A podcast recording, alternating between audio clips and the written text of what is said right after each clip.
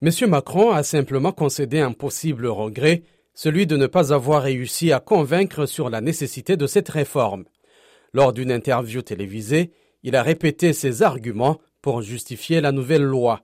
Cette réforme, ce n'est pas un plaisir, ce n'est pas un luxe, c'est une nécessité, a-t-il commenté, invoquant à nouveau la nécessité de répondre à la dégradation financière des caisses de retraite et au vieillissement de la population, la France étant l'un des pays européens où l'âge légal de départ à la retraite est le plus bas. La loi prévoit le recul de l'âge légal de 62 à 64 ans. Emmanuel Macron d'insister sur le fait que la réforme doit être appliquée avant la fin de l'année pour que les choses rentrent en place.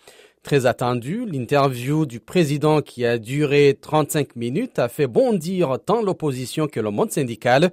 Le chef de la gauche radicale, Jean-Luc Mélenchon, a dénoncé les traditionnelles marques de mépris et l'arrogance d'Emmanuel Macron. Il est dans un déni absolu à critiquer le chef du Parti socialiste, Olivier Faure, depuis l'Assemblée nationale. Indignation également du côté des syndicats qui ont organisé et encadré pendant deux mois une contestation pacifique d'ampleur.